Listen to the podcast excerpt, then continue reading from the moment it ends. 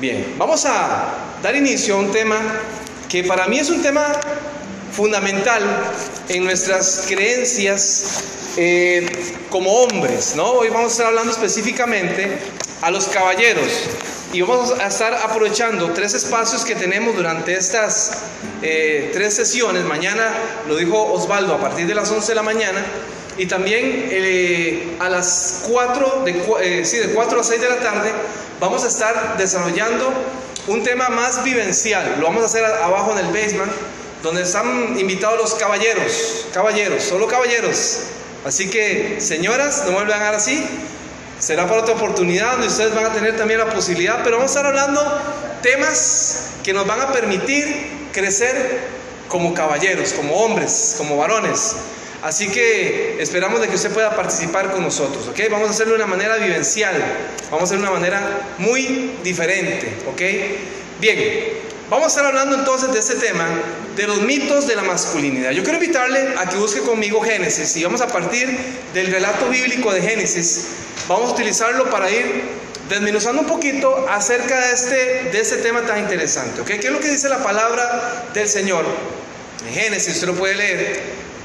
Vamos a ver si con esto puedo ir también avanzando con las diapositivas. ¿ok? No sé si, si vamos a tener el problema de siempre.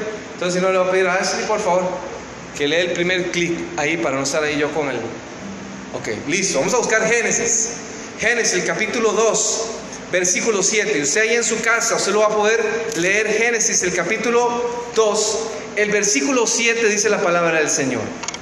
Entonces, Dios formó al hombre del polvo de la tierra. Ven ustedes qué interesante lo que dice el texto bíblico. ¿De dónde formó Dios al hombre?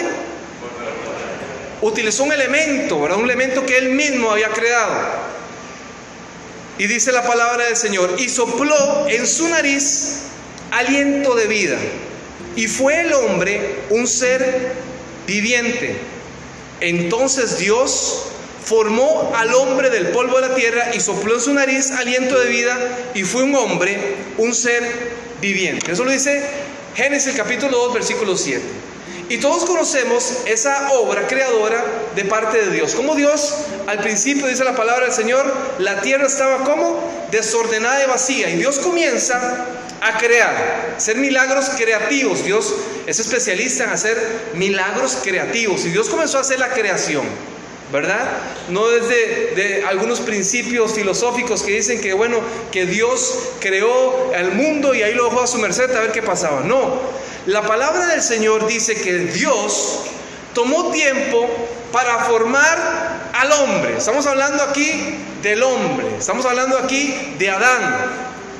Dios había terminado de crear todo lo que era la parte de la naturaleza la parte de la, de, la atmósfera, la parte de la galaxia. Pero ahora Dios iba a, creer, a crear un ser humano. E iban a iniciar esa creación con el varón. Así que lo tomó, dice la palabra, tomó polvo, ese elemento que estaba ahí, la tierra, lo, lo, comenzó a forjar con su mano, lo comenzó a crear. Qué hermoso es entender que a usted, mi querido amigo, que está hoy presente aquí, que nos está acompañando también a través de las redes sociales, entender de que Dios nos creó, de que no somos obra de, la magia de la, explosión cósmica, que no somos obra de un concepto filosófico. De, una, teoría que habla acerca de la evolución y que, y que por ahí eh, nos desarrollamos a partir de ciertos conceptos y venimos de, de la herencia de un primate. La Biblia dice que Dios nos creó. Yo no sé cómo se siente usted, pero yo me siento increíblemente bien entendiendo de que Dios me creó. Y no solamente lo creó, Dios hizo un, inanimado en ese momento. Hasta en el momento que Dios dice la palabra que sopló sobre su nariz aliento de vida. ¿Verdad? Éramos como un maniquí, ¿verdad? Éramos como un muñequito por ahí la diferencia fue que Dios sopla sobre nosotros y nos da aliento de vida. Y ahí se formó el ser humano, el hombre específicamente, el varón. Conocemos el contexto bíblico, ¿verdad? Y, la historia, donde a partir de ahí Dios también desarrolla a la ayuda idónea, que es la mujer, y todos conocemos la historia. Yo le invito, que quizás usted no lo ha, ha leído, muchas gracias, hijo.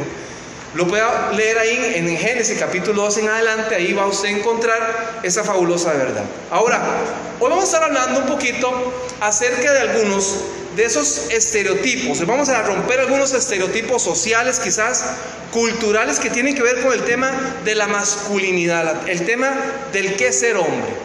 Pero para poder iniciar, quiero invitarle por favor eh, a que le dé clic ahí, gracias. La primera pregunta que nos vamos a hacer esta noche es, ¿qué es la masculinidad? O sea, ¿qué es ser hombre? Para poder hablar un poquito acerca de hombre a hombre, ¿verdad? Vamos a hablar un poquito de temas de masculinidad necesitamos definir qué es el tema de la masculinidad. Qué interesante porque la psicología hace alguna definición muy específica sobre el tema de la masculinidad. Yo quiero, eh, Ashley, por favor, que usted vea este concepto del tema de la masculinidad. Otro más. Dice que hay tres componentes que la masculinidad es un conjunto de características, tres características específicas nos da esta definición de lo que es la masculinidad. Es un conjunto de características físicas, psíquicas y morales. Eso quiere decir que el hombre tiene tres características esenciales. Las físicas, obviamente, ¿verdad? No, no somos muy, eh, muy adivinos para poder identificar la diferencia entre el cuerpo, la anatomía de un hombre, de una mujer. El hombre, ¿verdad? Usted, lo, puede ver en su contexto físico, su apariencia física, su musculatura. Y ahorita vamos a hablar un poquito acerca de la parte genética. Pero en esas características son totalmente diferentes. Las características psíquicas, a pesar de que hay una gran igualdad en muchas cosas entre el tema del hombre y la mujer, muchos procesamientos psíquicos, psicológicos, son un tanto diferentes. La psicología del hombre es, es muy diferente a la psicología femenina. Y ahorita vamos a ir descubriendo por qué. Los temas morales, desde el mismo concepto, de esa ideología, de esos principios psicológicos, también viene la moralidad del hombre. Que los mismos hombres tienen sus propios, sus propios códigos ¿no? morales que manejan ciertos códigos morales. Entonces esas tres características nos determinan qué es verdaderamente un hombre. Esas características físicas, esas características psíquicas o psicológicas y esas características morales. Mi cerebro y el cerebro de todos ustedes caballeros es un cerebro masculino. Es un cerebro masculino, su estructura es diferente a la estructura de la mujer, el tamaño, ¿verdad? El, tamaño específicamente. Mi corazón es un corazón masculino. Mis riñones incluso son riñones masculinos. Y vean qué interesante, porque hoy en día se dan cuenta la gente que los especialistas que hacen trasplantes de algunos tipos de órganos, específicamente un órgano como el riñón, se han dado cuenta que, es muy importante a la hora de hacer un eh, trasplante de un hombre, de un riñón, ¿no? Que el donante sea otro varón, porque se asimila mucho más el trasplante, ¿verdad? Entonces es muy interesante el saber que esos mismos órganos de los, del, del, hombre son específicamente masculinos. ¿Ok? No sé si, si, si, si me expliqué bien con este concepto. Lo que les quiero decir con esto es que por más que intentemos muchas veces, eh, bajo diferentes eh, filosofías de vida, eh, intentar ahora que está muy de moda el hecho del concepto de un tercer género, ¿verdad? Y no sé si aquí vamos a ir adelantándonos un poquito para que le puedan dar clic acá, la otra. Yo no sé si a usted le llama la atención, pero a mí ahora cuando vi las, las, estaba viendo las Olimpiadas, vi dentro de ese concepto de las Olimpiadas un fenómeno que, que me llamó mucho la atención. Tiene que ver con un concepto que hoy en día se está hablando mucho. Y es el concepto de que posiblemente si yo soy hombre, ¿verdad? A pesar de que yo soy hombre, si me siento mujer, no importa que a mí me trate como mujer. ¿Cierto? ¿No es cierto, no? Ese es un concepto que hoy en día se habla mucho. El ser humano está determinado por algo que se llaman los cromosomas. Y ven qué interesante con eso, nos vamos a quedar un momento aquí en este concepto de los cromosomas, porque este tema de los cromosomas es la estructura que está ahí por ahí, por el tema del ADN, y el ADN es el encargado de este tema de los genes, de la parte genética. Y cuando yo comienzo a estudiar ese tema de los cromosomas, me doy cuenta de que Dios no se equivoca. Las mujeres tienen un cromosoma, ¿verdad? Es un cromosoma específico. Es el cromosoma X. De hecho, las mujeres tienen el cromosoma XX. ¿Saben ustedes que el, que el cuerpo humano, el cuerpo humano, el varón y el de la mujer, tiene una gran cantidad de células, millones de células? Y cada célula tiene 23 pares de cromosomas. Cada cromosoma viene en pareja. Eso quiere decir que cada célula del cuerpo tiene 46 cromosomas. 46 cromosomas y son millones de células que hay en el cuerpo. ¿Cuántos cromosomas hay en el cuerpo? Millones, infinitos. Y cada uno de esos cromosomas te determina y te marca el género, o femenino o masculino. El hombre tiene el cromosoma X y el cromosoma Y. La mujer no tiene el cromosoma Y, por supuesto. Incluso el hombre es el encargado de determinar el sexo del hijo. Porque la mujer tiene solo cromosoma X. Solo puede ofrecer el cromosoma X. El hombre puede ofrecer el cromosoma X y el cromosoma Y. Entonces el hombre es el que marca si él, si su herencia, ¿verdad? Va a ser un hombre o una mujer. Y vean qué interesante con todo esto, ¿no? Con toda esta estructura. Cuando veo unas Olimpiadas, para el clic por favor. Este hombre que está aquí, bueno, es un transgénero. Este, este hombre que está aquí, eh, en algún momento se siente mujer y quiere que sea tratado como mujer Así que eh, él decide ser transgénero de tal manera que entonces en las Olimpiadas él opta por, eh, por participar en un evento que es femenino. Y hoy se convierte en el primer transgénero, el primer hombre que se siente mujer, que se cree mujer, que participa en un evento femenino simplemente porque él se siente mujer. Y el ejemplo que le estoy poniendo con todo esto es que a pesar de que este hombre haya podido eh, hacerse X cantidad de operaciones, haya intentado de cierta manera cambiar ciertos hábitos, cuando a este hombre se le hace un estudio genético, ¿qué va a revelar? Que tiene cromosomas XY. Siempre va a ser hombre. Y tenemos una herencia genética que nos determina como hombres. Somos hombres, somos varones. Y ese concepto femenino, eh, pero masculino, es muy importante comprenderlo porque nosotros varones, tenemos ciertas necesidades. Seguimos avanzando con, las diapositivas, por favor. El ser hombre está acompañado de una gran cantidad de mitos. Por eso son los mitos de la masculinidad que tienen que ver con ciertos mandatos sociales. De hecho, para aquellos muchos en la sociedad que dicen ese verdadero hombre, ¿verdad? Ese, ese macho alfa, ese lomo plateado, dicen algunos, ¿verdad? Ese hombre, ¿verdad? Ese, e, e, ese, el jefe de la tribu.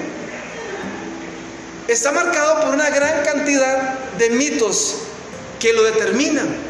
Y vea qué interesante, démosle clic a ese, eh, por favor, Ashley. Algunos de esos mitos que vamos a hablar hoy son algunos de esos mitos. Por ejemplo, uno de los mitos del hombre, que se dice el hombre, que el hombre no llora. ¿Han escuchado ustedes eso o no? ¿Han visto ustedes en algún momento cuando un niño va corriendo y se cae? ¿Qué hace el niñito?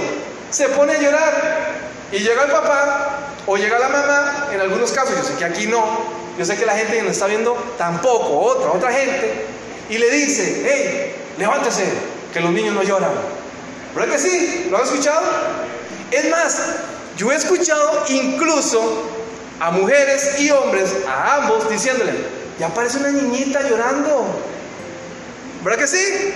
¿Han escuchado? ¿Verdad que sí?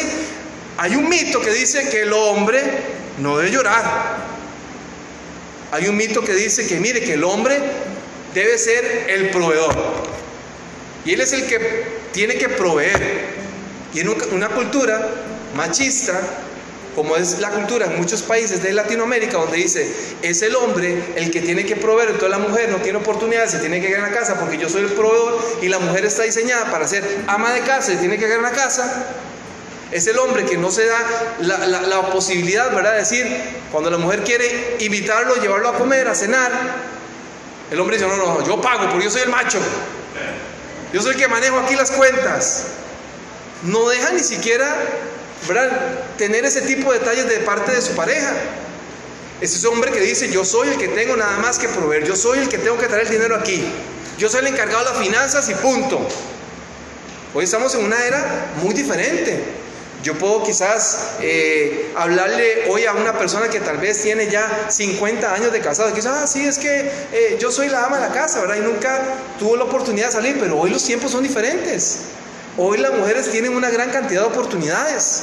Y un concepto como hoy de oportunidades donde el hombre y la mujer trabajan, donde los dos comparten también las cargas económicas y donde los dos también tienen responsabilidades de proveer, a pesar de que la Biblia dice que el hombre es el cabeza del hogar, que tiene cierto liderazgo del hogar, pero la mujer también tiene participación.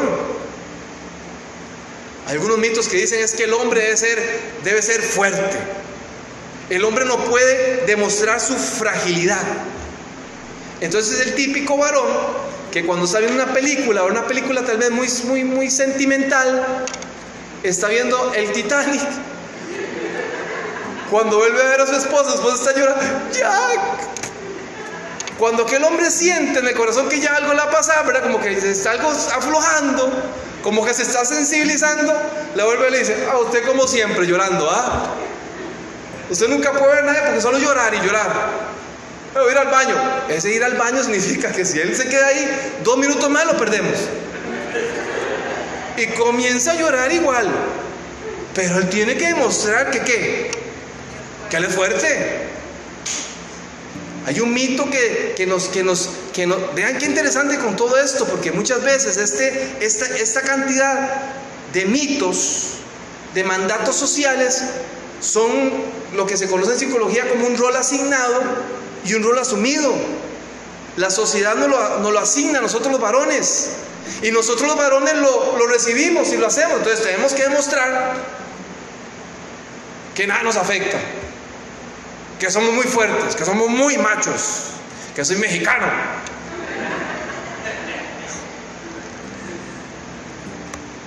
Un hombre debe ser un conquistador. Ah, ¿Cuántos Latin lover hay por ahí?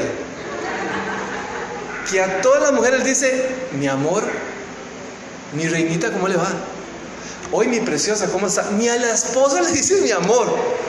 Pero a todas las que se encuentra él, mi preciosa, mi muñeca, le abro la puerta, le ayudo, ¿verdad? ¿Cómo amaneció mi reinita? Mi reinita. Y a la reinita de la casa nunca le dice mi reina, mi princesa, pero el Latin lover, ¿verdad? El, conquistador que lleva por dentro, comienza a hacer estragos. Y entonces muchas veces nosotros, ¿verdad? Bajo la, esa dinámica masculina, que muchas veces hasta uno se siente como amenazado en su masculinidad, dice, pero tengo que también demostrarle que yo ya puedo, que yo soy conquistador, de que todavía, todavía caen, ¿Y cómo desgasta todo esto? El hombre, sí lo voy a decir, la cultura que nos dice, el hombre siempre debe estar listo. Siempre está listo. El hombre siempre está listo. Cuando, cuando su esposa quiere incluso tener intimidad, 24-7 el hombre siempre tiene que estar listo. Y eso no es cierto. Señora, que usted no lo crea, no es cierto aunque su esposo no parezca, no es cierto. Hay veces que no estamos listos. Y dentro de todo esto, esto produce un gran desgaste. Todos estos y una gran más cantidad de mitos que hoy podríamos hablar nos daría aquí mucho más tiempo, genera en el ser humano, en el hombre, un gran desgaste. Porque desde muy pequeños a nosotros se nos ha educado incluso hasta ser caballerosos, ¿no? Y entonces de pequeñito la mamá le dice, vea papito, cuando usted llegue y vaya en el bus, en el autobús, y llega una señora, ¿qué tiene que hacer usted? Dale campo a la señora. Cuando llega una mujer, dale campo a la mujer. A la mujer hay que abrir la puerta. A la mujer, incluso desde los, los muchachos, lo ven ustedes en el colegio, ¿verdad? Cuando llega la, la muchacha, la que les gusta, con su mochila, le dicen algunos, ¿verdad? Con su backpack, con su salve que le decimos en mi, en mi país, y lo lleva ahí, ¿qué hace el hombre promedio? Se lo llevo. ¿Verdad? Porque tiene que mostrar que el hombre fuerte, fue con dos. Se nos ha demostrado ser caballerosos.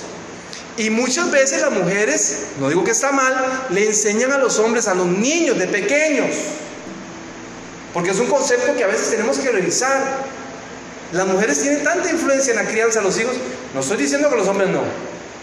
Porque los hombres tienen que tener participación en la crianza de los hijos. No es un tema de te ayudo. No, no te ayudo, no. Es parte de su responsabilidad.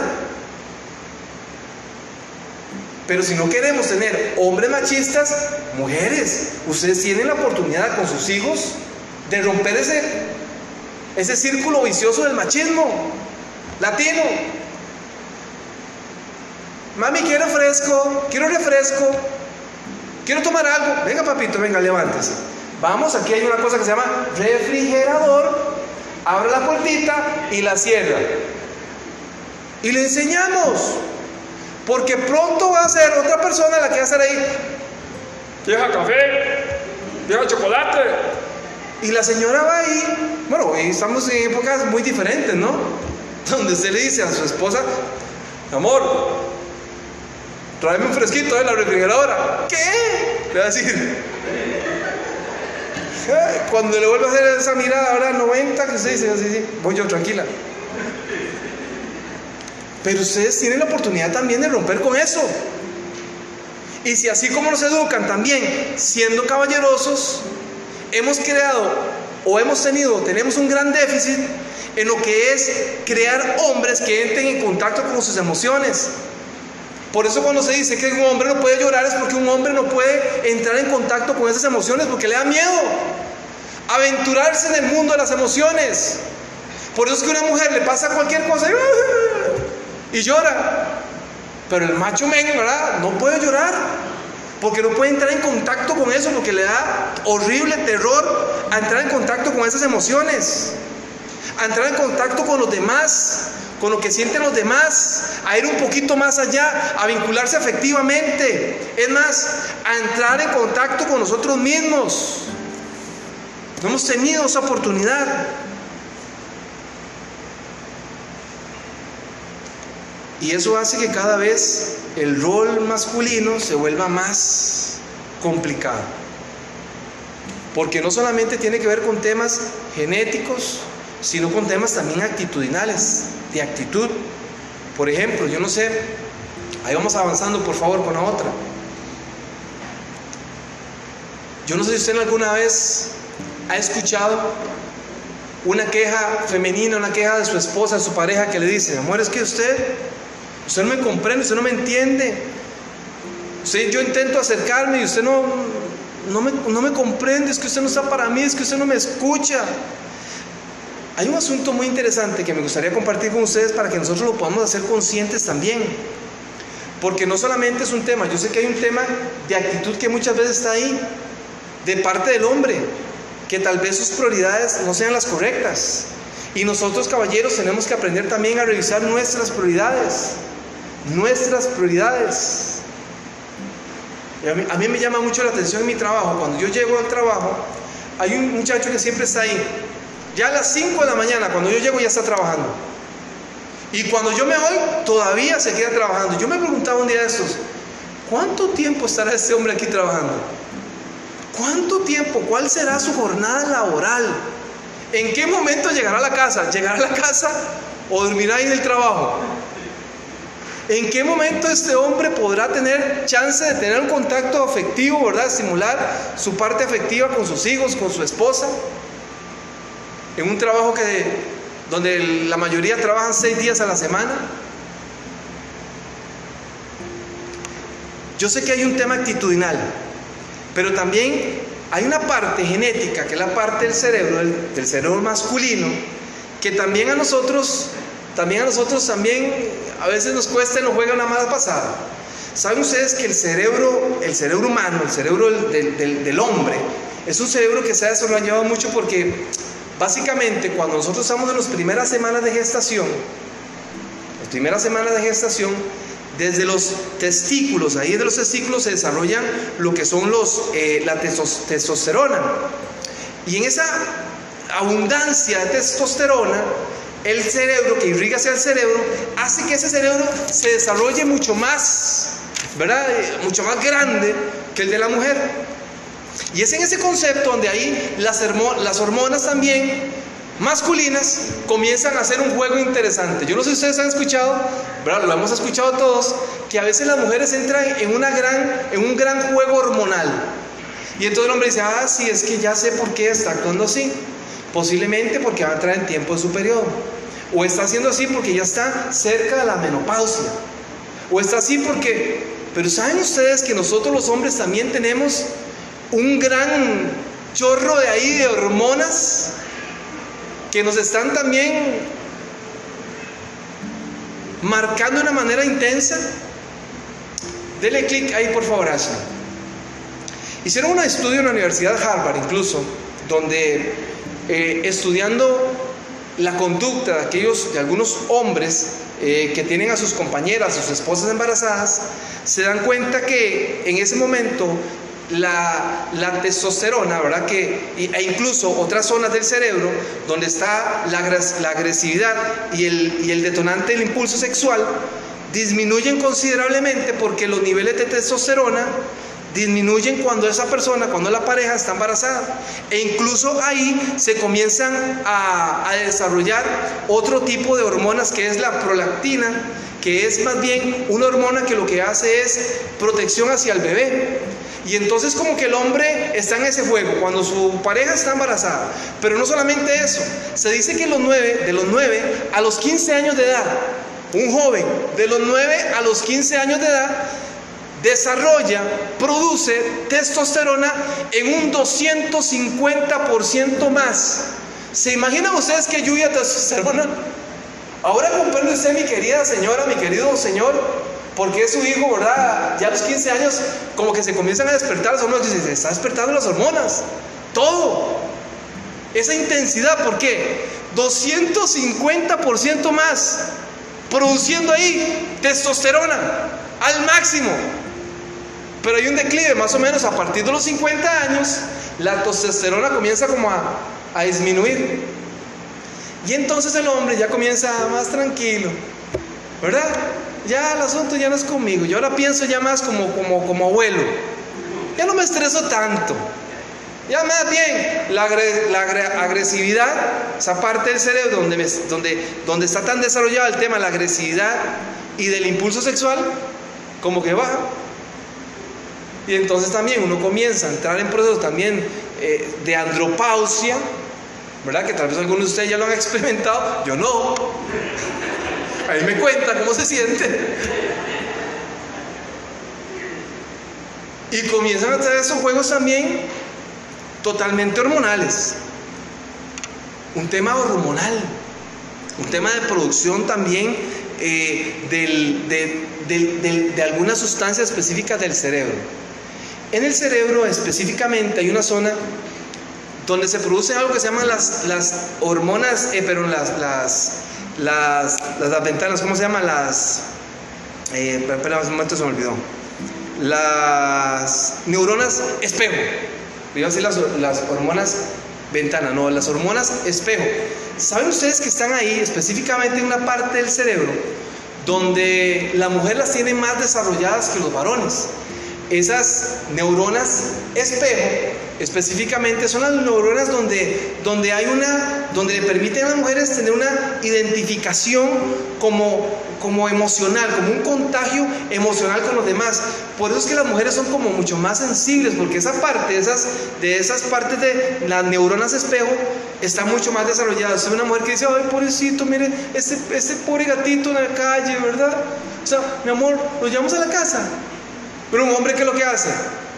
Un hombre que sí tiene esas, esas, neuronas espejo, pero no tiene tantas como las mujeres, que lo que, lo, que, lo que utiliza? Más desde la parte de lo que se llama la empatía cognitiva, de la parte racional. Y dice, no, no, no, no, casa no tenemos campo. Pero mi amor, pobrecito el gatito. Ay, mi amor, ¿por qué no le ayudamos a aquella familia? Es como más estimulada, ¿no? En esa parte porque tienen esas, esas neuronas espejo que les permite realmente eh, conectarse mucho más con la parte emocional de las demás personas. Los hombres no las tenemos tanto. Por eso cuando una mujer llega donde su marido le dice, mi amor, es que mira lo que me pasó en el trabajo, tengo un, un, complaint con una compañera, tengo un problema con una compañera que solo está me diciendo esto y ya me está tratando mal. ¿Qué es lo que espera la mujer del hombre? Que le diga, Ay, señores, ustedes que están aquí, ¿qué es lo que esperan? ¿Que la escuchen? ¿Verdad que esperan que la escuchen? Pero usualmente, ¿qué es lo que reciben? ¿Ah? Una solución del hombre. ¿Por qué? Porque esta parte, específicamente el cerebro, nos permite a nosotros tener esa parte que se llama la, empatía cognitiva, que lo que hacemos nosotros es siempre buscar la solución. Y ya no sabe qué, cambie ese trabajo.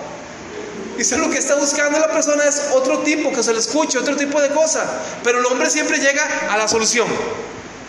Y eso nos hace muchas veces tener ciertas inconveniencias en nuestra dinámica de pareja. ¿Por qué? Porque nosotros somos de la parte de la resolución, de resolver ahora. Pero es un concepto que también nosotros tenemos que también considerarlo y decir, ahora sí entonces, ya hubo, Salimos de aquí desmotivados, porque el tema de que es un tema de, neuronas, entonces yo no tengo nada que hacer. No, pero si usted conoce cómo su cuerpo funciona, usted también tiene la capacidad de decir, ok, ¿qué es lo que voy a hacer? ¿Cómo me voy a comportar? ¿Qué decisión debo tomar a partir de ahora? Sigamos con la otra, por favor. Y con esta vamos a ir aterrizando porque tenemos mucho, pero lo vamos a aterrizar mañana en la tarde donde vamos a desarrollar un poquito más acerca de este concepto. Eh, Ashley, ¿usted le puede dar otra vez clic donde está, no, en el mismo, en el mismo, en el mismo donde está ahorita, pero clic en, el, en la pirámide. Eso, para que yo lo vea mucho más. Gracias.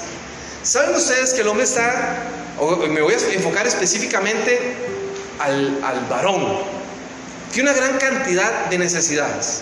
Y a mí me gusta más, y lo voy a utilizar muy rápido, porque esto, este, esta pirámide de necesidades de Abraham Maslow, un psicólogo eh, estadounidense, que habla un tanto acerca de la motivación del ser humano y cuáles son sus motivadores, habla un poquito acerca de algunos pilares, ¿verdad? Que le llaman o le llamaron en su teoría la pirámide de la motivación o de las necesidades. Él asegura que todo ser humano, y específicamente me voy a enfocar en el varón, tiene ciertas necesidades que debe ir cumpliendo, completando en su vida.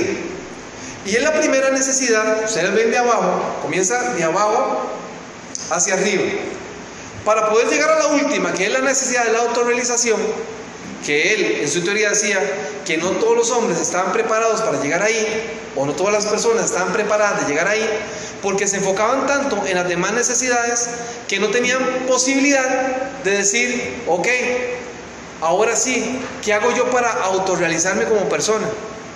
La primera de esas necesidades se llama necesidades fisiológicas. Y todos tenemos necesidades fisiológicas. Hablamos desde la comida, desde el dormir, que son necesidades primarias que usted tiene que satisfacer. Y vea qué interesante con esto, porque si usted no tiene esa necesidad cumplida, no puede brincar a la segunda parte de esa pirámide, que es la necesidad de seguridad. Hablemos, por ejemplo, de un inmigrante, de una persona que tiene tal vez necesidades eh, económicas, no tiene la posibilidad de conseguir alimento en su país, Hablemos ahorita de lo que está pasando, por ejemplo, tal vez en Cuba, de lo que está pasando tal vez allá en Venezuela, donde quizás las personas están pasando mucha necesidad, no tienen que comer, y cómo esa persona va a decir, yo quiero realizarme, yo quiero buscar un porvenir, yo quiero buscar el éxito personal, si ni siquiera puede cumplir sus necesidades primarias. Por eso le decía, cuando usted dice, ah, me vengo para ese país, un país de oportunidades, está aquí y cumple esa necesidad y ya puede satisfacer sus necesidades como hombre, y la necesidad de su familia, ahora sí, buscamos ese segundo peldaño que son las necesidades de seguridad. El sentirme seguro en un ambiente laboral, en mi casa, tener la seguridad de que todo esté bien. Qué bonito es saber, ¿verdad? De que su casa no se le va a caer con un ventolero. O le decía Claudia un día de estos que ya cuando se dormía, el lechero tenía que meter los piecitos porque se les salían por debajo del ranchito. ¿Recuerdan? Lo digo, ¿no? Esas necesidades de seguridad, de sentirse seguro, de sentirse cómodo, de decir, hey, yo por aquí puedo caminar tranquilo. Cuando yo cumplo mi necesidad fisiológica, mi necesidad de seguridad, ahora sí, necesito tener esa necesidad de afiliación, esa necesidad de involucrarme con los demás, esa necesidad de tener relaciones sanas interpersonales con los demás, con mis hijos, con mi esposa, con mis vecinos, con mis amigos. Y eso me hace sentir pleno. Vea que cada una de estas áreas de la vida, estas necesidades, cuando son cumplidas, voy avanzando, voy progresando como ser humano. Qué bonito es poder decir, bueno, ya tengo mi necesidad de seguridad, ya aquí tenemos esa casa cómoda, tranquilos, vivimos tranquilos. Ahora sí, seguimos creciendo y vamos a la cuarta, que es una necesidad de reconocimiento y de estima. El sentirme reconocido por los demás, Qué bonito es sentirse también con una estima saludable. Sentirse bien, de estimarse, estimarse, de darse valor, de quererse, de amarse, de respetarse. Y todo esto me lleva a la pirámide de aquellas, de aquella, eh, la punta de aquella pirámide, que es el tema de la necesidad de autorrealización. Es aquí donde el hombre dice, ya necesito hacer algo con mi vida. Necesito de verdad ponerme metas personales. Necesito, necesito verdad comenzar a desarrollarme como persona. A buscar la forma de cómo progresar como persona. Qué hermoso es saber que Dios nos da la oportunidad a usted y a mí de poder desarrollar cada una de estas necesidades. Y más, en estas necesidades de autorización podríamos hablar acerca de las necesidades espirituales. Sé que difícil a veces con el estómago vacío, ¿no? Qué difícil a veces cuando las oportunidades se cierran. Cuando entendemos que Dios nos quiere llevar.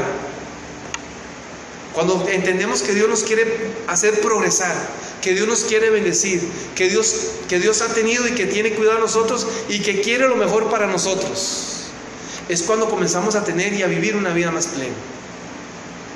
Por eso, con esos tres ideas finales, vamos a terminar nuestra conversación de hoy. Ya el tiempo nos ganó. Hace rato. Tres recomendaciones para que hoy, mi querido amigo, usted las apunte y las ponga en práctica. Si no tiene dónde apuntarlas, entonces llegue ahora a su casa y ahí en el Facebook de la transmisión que estamos haciendo aquí a través del Facebook de la iglesia de Gutenberg, usted las va a poder revisar nuevamente. Número uno, punto número uno, ocúpese de sus necesidades personales. Señores, a veces nos desvivimos, nos desgastamos por los demás, pero muchas veces nos descuidamos como varones. Tenemos largas jornadas de trabajo y nos matamos, pero rompemos el lomo, como decimos allá en algunos países ¿verdad? De, de Centroamérica. Nos rompemos el lomo para trabajar, pero a veces nos descuidamos tanto. No tenemos tiempo para nosotros mismos.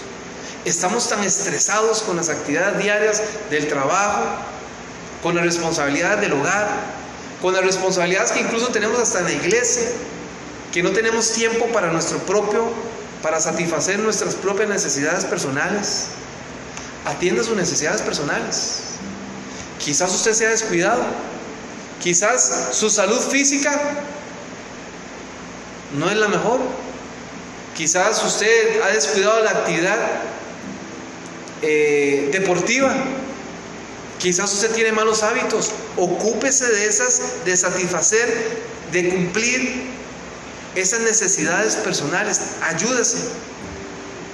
Número dos, conéctese con sus necesidades emocionales. Explore su mundo interior. Dese la capacidad de, o, o dese la oportunidad de, de sentir, de decir, me siento mal, me siento triste, me siento con miedo del futuro. Dese la oportunidad de conectarse con esas necesidades emocionales. Y número tres, permítele a Dios que haga la obra transformadora en su vida. Aquel, dice la palabra del Señor, que comenzó la obra, será fiel en acabarla. Y Dios comenzó a hacer una obra en su vida. Ese mismo Dios va a ser el encargado de terminar la obra que Él comenzó. De la oportunidad, querido amigo, que hoy nos está viendo a través de las redes sociales, que nos está escuchando por algún medio tecnológico, de que Dios haga una obra completa en su vida. Pongámonos de pie, vamos a terminar con una pequeña oración.